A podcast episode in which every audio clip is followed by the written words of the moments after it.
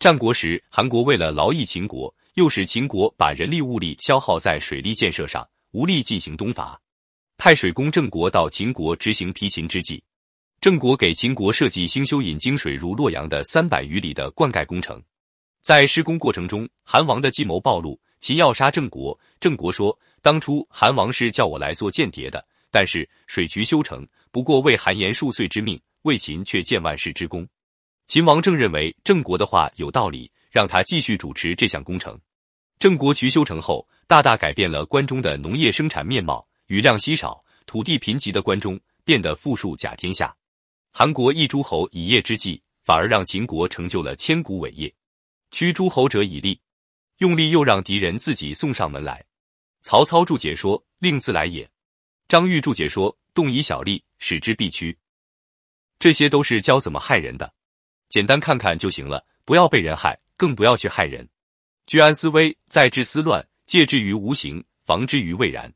居安思危，在治思乱，戒之于无形，防之于未然。每天都在解决困难，随时都在准备出事，因为出事是必然的，不出事是不可能的。当领导就是解决困难和平事儿的。原文中是这样说的：故用兵之法，无事其不来，是无有以待也；无事其不攻，是无有所不可攻也。本人详解用兵的法则，不指望敌人不来，而要依靠我有充分的准备来应对他。不要指望敌人不向我们进攻，而要依靠我们有敌人进攻不下的力量和办法。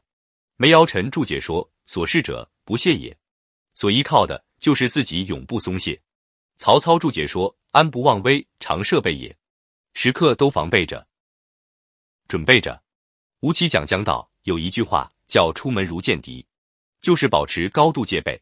左传说：“不备不虞，不可以失。”王羲注解说：“凡兵之所以胜者，为击其空虚，袭其懈怠。所以你一空虚，一懈怠，马上就有巨大的危险，因为敌人严阵以待，就等你懈怠。所以严整中士，则敌人不至。有人常说，白准备了，敌人也没来。事实上，你有准备，正是敌人没来的原因。你一旦没准备，他马上就到。所以有事要解决困难。”没事，要防着随时会出事。领导人没法不焦虑，每天都在精神高度紧张和焦虑中度过。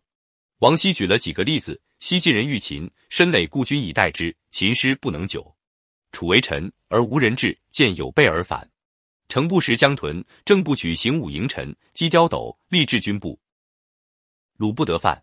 朱然为军师，虽是无事，每朝夕演鼓兵，在营者闲行装就队，使敌不知所备。故出则有功。晋人遇秦，深沟高垒，严阵以待。秦军找不到空虚懈怠之机，就拖不起，撤回去了。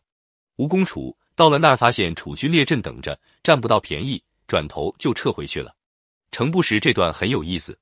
程不识是汉代和李广同时代的名将，因为两人是两个极端，所以也常被放在一起比较。不过今天飞将军李广的故事还妇孺皆知，知道程不识的就太少太少了。